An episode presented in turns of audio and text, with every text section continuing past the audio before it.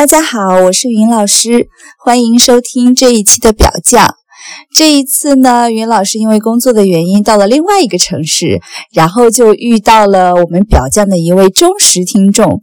其实呢，他跟我也是老朋友了，我们是很多年前认识的。呃，现在就是回国之后也终于又见上面了。呃，这位我的这位朋友呢，他就是不仅是在呃认真的听表匠的节目，而且也会呃。就是经常发表一下自己的观点，跟我们进行比较深入的探讨。嗯，我们觉得呃非常有价值。然后，而且我们也希望接下来有更多的机会跟听众和我们的粉丝一起对话。呃，或者是做一做以后做更多类似的这个节目。那我们的我。我们秉承了这个表匠一向非常偷懒的给嘉宾起名字的做法，我们这位朋友我就姑且叫他小泡泡，因为我们这期节目呃会聊到就是围绕着约炮这个话题做一些那个对对话。好，小泡泡，你给大家介绍一下自己吧。嗨，我是呃我没有那么小，我是大泡泡啊，大家好。哎，就是你在听我们那个表匠节目的过程当中，呃，有没有一些感受或者什么？先跟我们就是大概的分享一下。哦，这个表匠节目，我觉得做的非常之好。这我们大家都知道，是我见过最好最好的节目啊！希望更多的观众前来听表匠节目啊！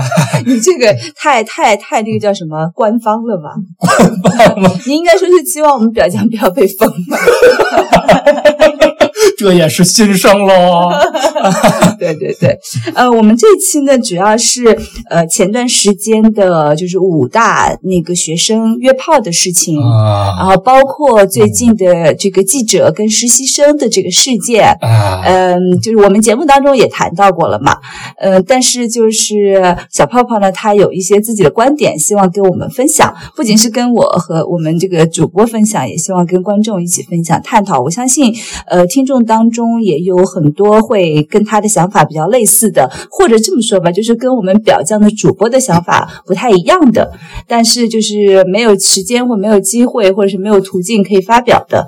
我们现在先来听听那个呃小泡泡他的他的那个想法。我们先说那个武大约炮的那个事情吧。嗯，好啊。就就其实我看那个约炮事件的时候，我当时我的关注点真的是就容易跑偏的那种，就因为舆论上都在。在谴责他嘛，就是一，就是很负面的一些声音，就感觉他很身败名裂的，就是好像强调他是五大名校的身份，然后又是一个学就不错的学生，然后又有固定的女朋友，结果他还做约炮这个事情，所以他里面好像我看指责他的主要是第一个是觉得他有固定的女朋友。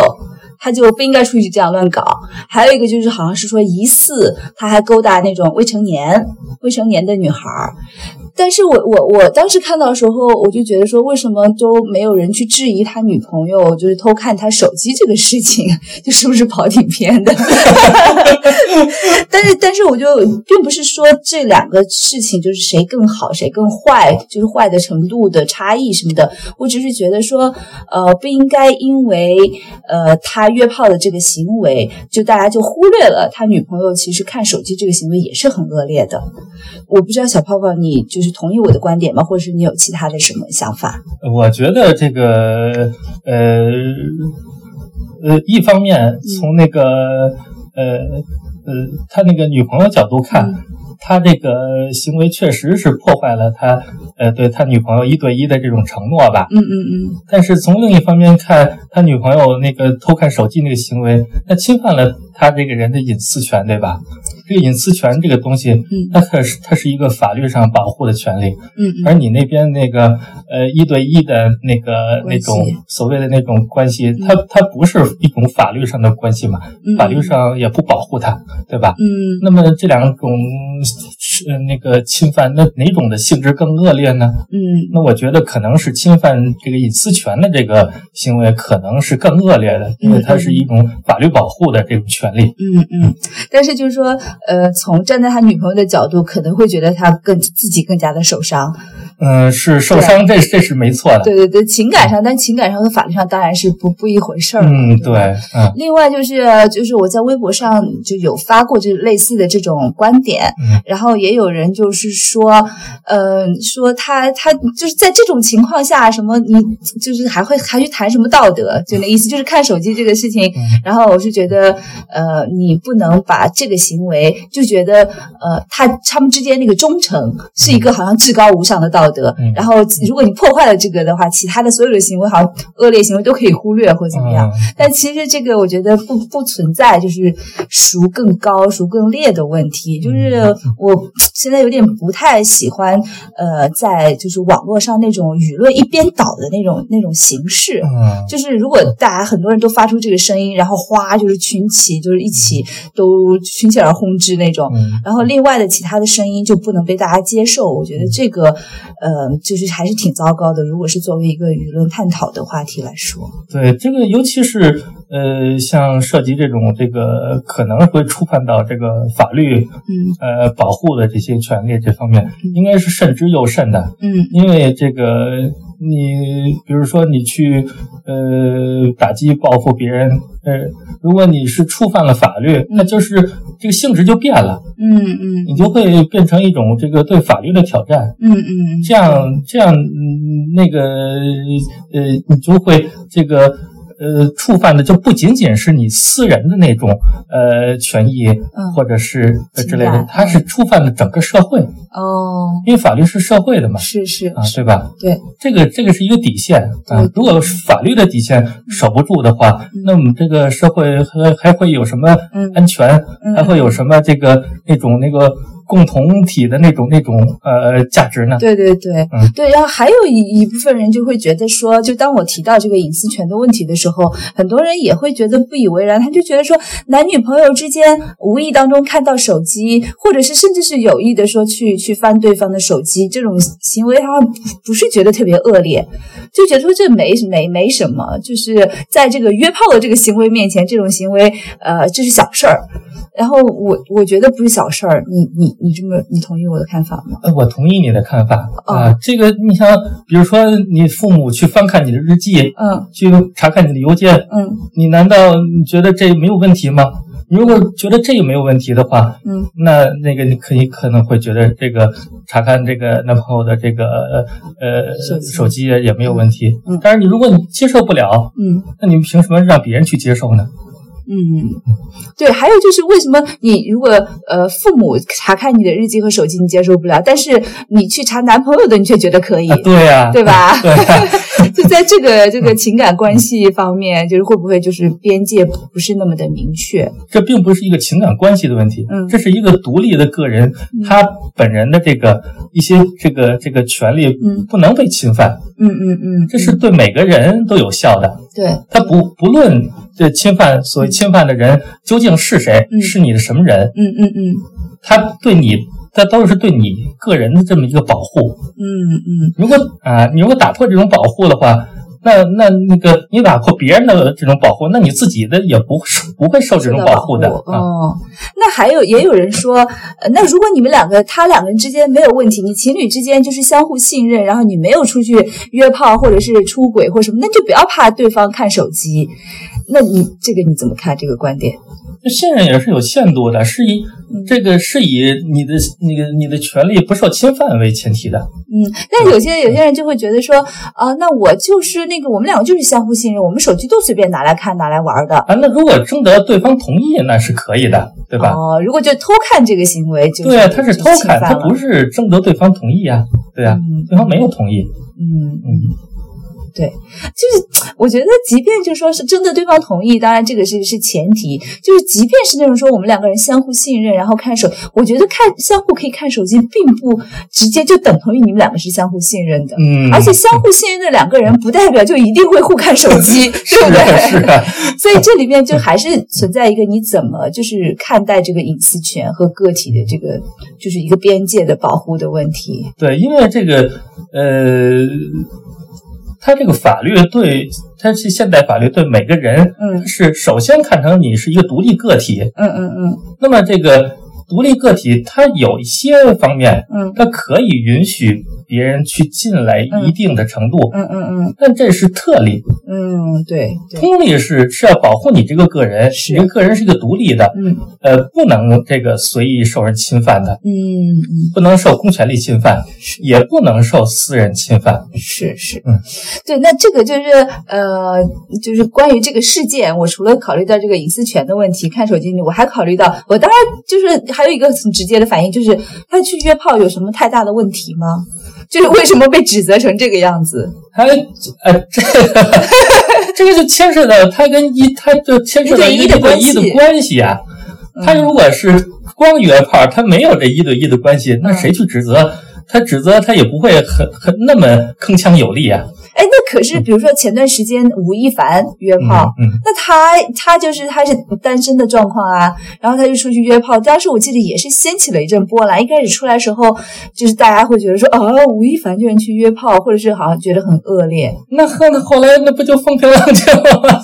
风平浪静到底是因为大家对这个接受程度高，还是因为呃他是一个名人，就就是他会有一定的呃一一部分群体在保护他啊，这肯定也有，对吧？肯定像像今天我就试图在微博上去搜呃吴亦凡和约炮这两个词，他当然首先出来的就是说我搜索的内容是违反法律法规的，嗯，就可能是因为出现了约炮两个字，嗯，然后我再就是搜吴亦凡，我把炮给去掉，嗯，就剩了一个约字的时候，出来的全部都是关于吴亦凡的电影啊、宣传呐，然后粉丝对他有多爱呀，他有多帅呀这些，跟他约炮那个事件就完全是就是全部都洗干净了，嗯，所以我在想说，这个就是这个事件风平浪静，不也不直接就是意味着说大家对约炮这个态度是比较宽容的，嗯，啊，对不对？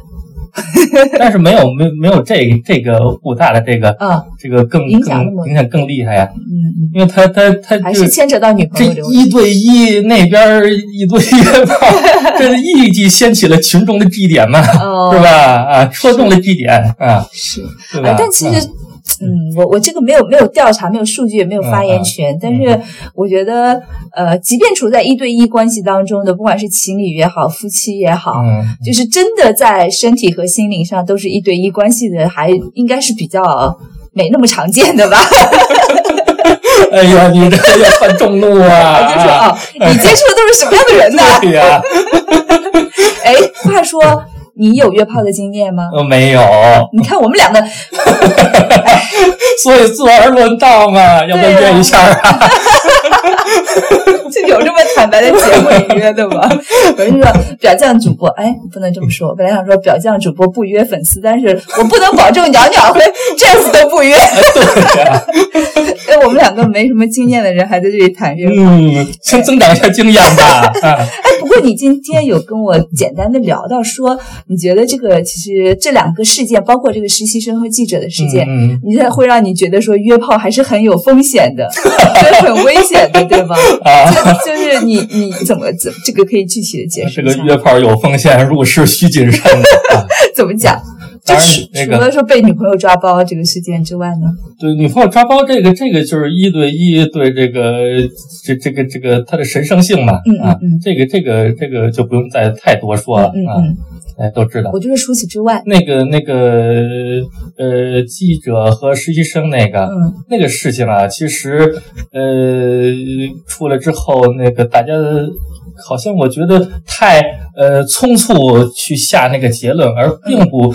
在乎这个事件本身是是是不是真的？对，大家就是觉得说它就应该是真的。很多帖子我看后后边很多发言，嗯，那根本连这个具体的事情是怎么回事都没清楚。她一开始不是有那个她那个闺蜜，嗯嗯，发了一个帖子，嗯，来说这件事情嘛，嗯，那是那个最早的和那个。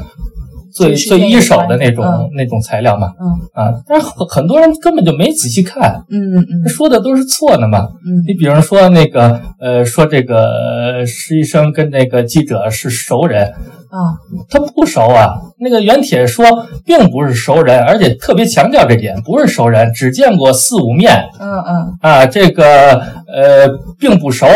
哎，原帖是这么说的啊，并不熟。OK，呃，这个所以你说什么熟人呢？什么熟人强奸之类的，这都无的放矢啊，因为他一开始就说的不是熟人，那你这说说还说什么呢？嗯啊，另外他们说的，比如说那个说开实习证明需要那个记者，不需要，实习证明开完了，他才跟这个记者才在那个那个才有后面这些。对对对，才去。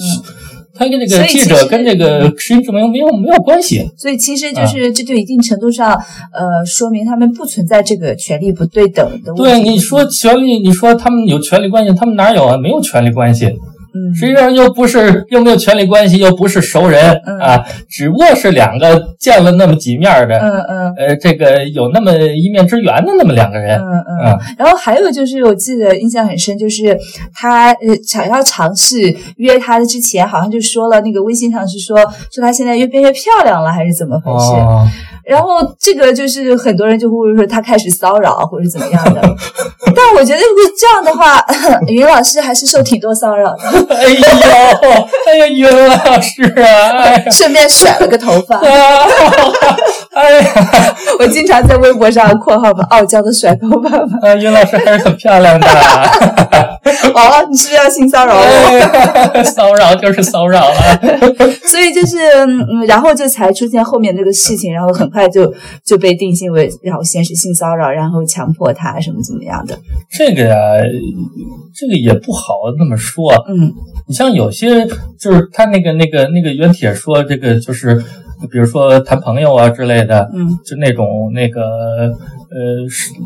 他被看作是一种这个强奸的那种那个先兆，嗯，不对，嗯，这个你看那个武大那个，嗯，他那个那个那个人勾虽然是约炮嘛，但是勾的时候他就一般都是用这种那个谈男女朋友啊，嗯，那种营造出一种那个男女朋友的氛围来，嗯，这样这个可能这个这个就比较好约啊，女方比较好接受啊，哦，这个可能这个可能也就是一个套路，我觉得。是啊。啊，所以就是你觉得。就是实习生这个事情，就如果不是出现后面的后续，然后这个事件结束，呃，可能他也就仅仅是一个约炮而已。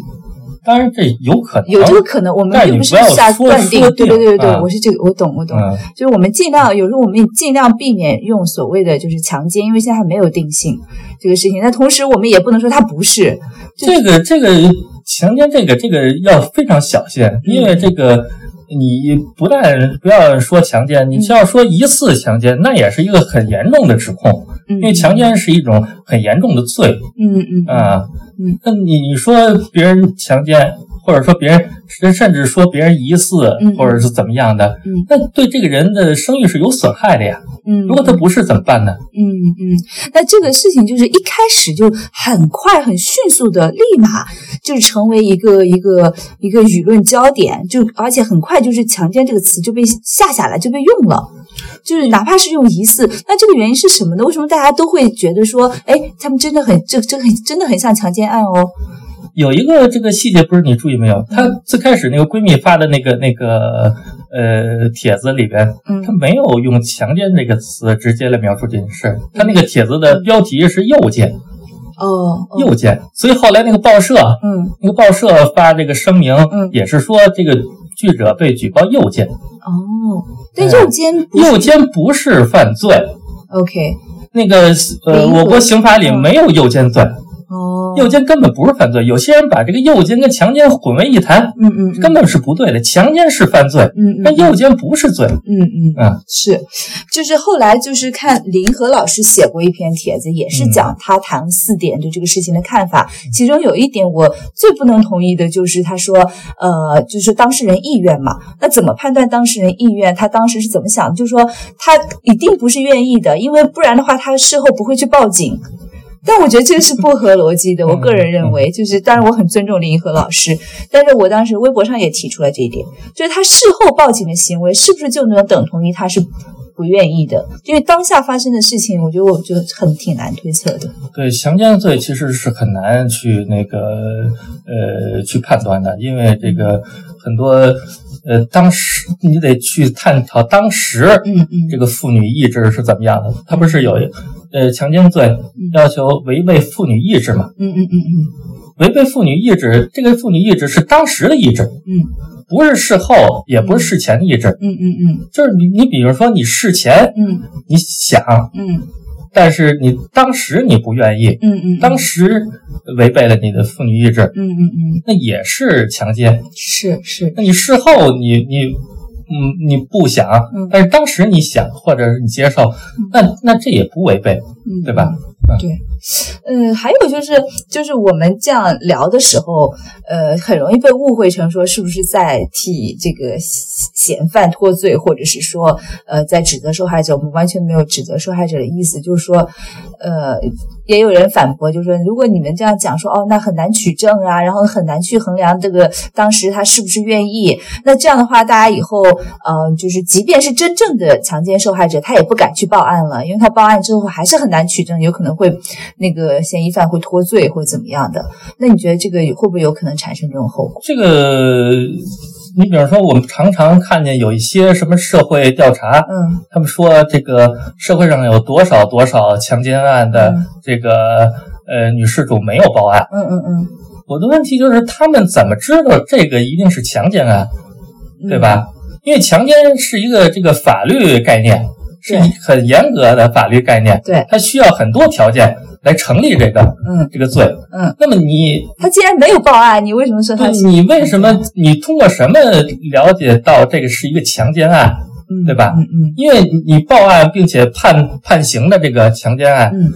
或者是没判刑，那法院不认定这个强奸，它是经过一个司法程序的。嗯嗯嗯。那么你这个作为一个私人机构，你你你就是凭当事人说，嗯，是强奸吗？嗯，你凭当事人说，那不就是当事人一面之词吗？对对对。那你怎么判断呢？你不是司法机构，你没有进行调查，是对吧？是。嗯，而且这个强奸这个词啊，嗯，很宽泛，嗯，除了这个司法概念之外啊，嗯，它很很。常常还有一种文化上、社会这个普遍大众俗语上说的那些强奸，对吧？用的这些词，比如。啊，比如什么？就比如，比这个就是很很宽泛、很杂呀。强奸它可能会之类的，会会呃涵盖很多很多的这个男女关系中间的嘛。嗯。啊，它不一定是指司法呃法律概念上的这个强奸罪，对吧？OK，而且有就是说，这些人没有报案，也有可能是因为根本就没有强奸，就不存在强奸，所以才所就是他们认为的强奸受害者没有去报案。嗯，但其实你已经先定罪，他是这是一个强奸案。对呀，对吧？那你提前提提前说了这是个强奸案，对吧？对对，你没有任何调查。对对对，但没没报案，没报案有可能是因为他害怕，没报案的可能性因为他这这根本就不是一起强奸案。对啊，都有可能，都有可能。对对对对对。那所以就是你觉得，就是说，为了避免那种就真正的强奸受害者不敢去报案这种情况，就是就是应该就是要注意什么呢？就除了我们就是舆论上先不要先期去审判，不要指责受害人之外，就是作为更实务一点的，就比如说怎么样保留证据啊？因为我们在谈的就是怎么取证的问题嘛。你觉得是不是保留证据这个事情还更？更就是 practical 一点，保留证据那当然是要先做了。你如果这个受到了，你觉得呃你觉得需要报案的话，那你首先你要去这个保留这个精液，嗯，或者是那个沾了精液的这个内裤啊之类的，嗯嗯，啊，这个其次呢，你如果跟这个人呃有通信，嗯，或者是有有什么交流的这个记录，你一定要保存好。嗯嗯。啊，这个是可以证实一下你们之间的关系。嗯嗯嗯，不，这个是，但是还是那个意志当下的那个，是不是这个妇女意志这个东西啊？这个简直是这个研究者 汗牛充栋啊！这个妇女意志很难很难说呀。你想我国这个刑法吧，这个十四周岁，嗯嗯，你到十四周岁你就有妇女意志了，因为因为这个十四，我们知道刑法规定的是十四未满十四。四周岁的幼女，嗯，她是奸淫幼女，嗯，呃，罪，嗯，就是你不管是是同不同意，对，同不同意，你跟他发生了性性交，对，性交这这专指插入式的啊，插入式式的性交，这是很明确的嘛？法宪法刑法强奸强奸奸淫幼女，嗯，明确的就是只有一种，就是插入式，一定要插入啊，插入啊，当然幼女那个也有一种说法，就是接触说。就是呃男性生殖器跟那个幼女的生殖器接触。哦，不过通说还是这个插入说啊。哦，这么说的。所以民间很多这个强奸的这个这个事儿，很多不能信的，因为你好多都没插入，没插入你怎么算强奸呢？那口交这种那就不算。很多他这个民间说用这个词儿很很不讲究的啊，嗯这也就是说出这个就有一些那个呃什么社会调查之类的，他这个说法不能轻信。对对对，而且词要慎，尤其是法律意义上的词，就是一个很严格的嘛啊，嗯，而且你强奸还需要这个呃呃需要手段啊，需要这个暴力胁迫或其他手段，嗯，你没有暴力胁迫胁迫或其他手段，你即便违背妇女意志，你也不算强奸罪。哎，还有一个好像是就是呃，妇女当下意志是不清醒的时候，应该也是可以判定强奸。那就是其他手段，其他手段的时候，你比如说。呃，你这个趁妇女熟睡，嗯，呃，趁妇女醉酒，嗯，呃，这个给妇女跳点绳儿，跳点绳儿，或者无意神汉要给你妇女治病啊，我说给你治病吧，来咱们插一扎，治病就病好了，哦，这种之类之类的吧，就是你最后就效果就是妇女这不敢这个反抗，不能反抗，不知反抗，这就不知反抗，不知反不知反抗也是一种。哦，对，哎，你要慎用“妇女”这个词啊！现在很多你知道吗？这这这法律上这个用用词啊，这个不能随便改。这就又 又回到那以前讨论过这个“妇妇女”，就是为什么现在女孩子不喜欢被称为妇女，一定要成为少女？那他们可以称为幼女了，这十岁周岁以下不是幼女了啊？他们当幼女了。对对对对，嗯。哦，对，说到那个就是妇女和少女这个名称的问题，又让我想到了，就是又回到这个舆论上面来。因为我最近确实是，呃，在网络上待的时间越久，尤其是微博上，我会经常有一种挫败感。嗯，就会觉得说，呃，你即便努力发出一些不同的声音，呃，就是也会被那种大众的声音所淹没。即便是在所谓我们这个平权的圈子里面，或者是 LGBT 这个圈子里面，大家就当然有不同的声音是。就是很正常，就是我因为不同声音，就是跟我不一样的声音很正常。但是我会发现，这个主流的声音，就是即便是在一个小圈子里面，那种呃那种舆论的压力、舆论审判，就比如说这个武大的事情和这个实习生的事情，就是就还没有呃时间大家去思考，就整个一波舆论就来了，然后就会冲着你跟着走。这种状况，然后让我想到了之前我就是前不久学到了一个新词儿，叫“克奇”。当然，这个这个词本身不新，“克奇”就是大概意思，也就是说，当别人的舆论都出现的时候，如果就是你必须要跟着他们走，然后以以以此来证明你是他们的一份子，就是或者是别人这么说，呃，说某一个事情啊很漂亮，这个世界真美好，就是你也会说这个世界真美好，因为你就是在自己感动自己。然后你要加入他，然后要寻找就是跟别人站在同一个阵线。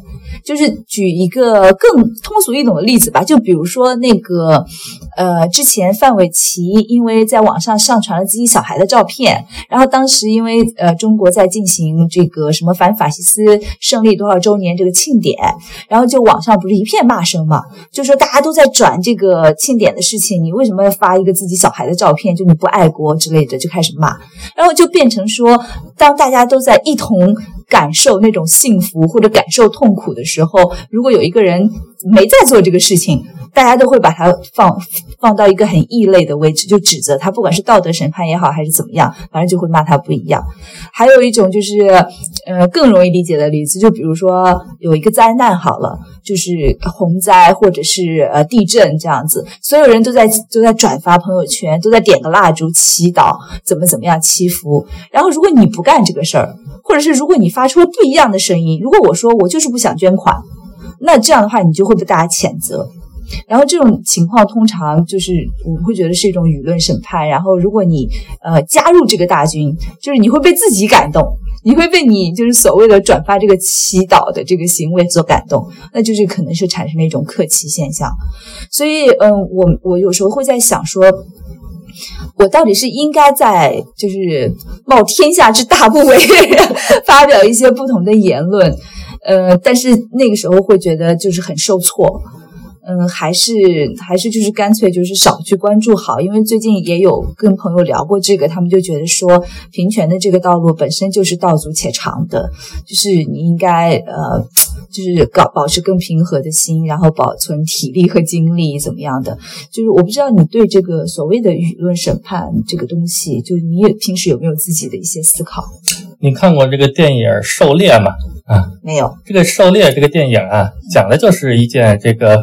有关性骚扰，嗯，呃，这个呃的事情，啊，他就被这个一个很小的小女孩所这个诬告，嗯，这个男主人公因此性性骚扰他，是对，很小的小女孩，嗯嗯，啊，幼呃这个幼稚园的小女孩，嗯，那个因此他身败名裂，啊，被整个全镇子的人所排斥，嗯，所打击，啊，甚至受到了肉体和精神的双重折磨，嗯嗯。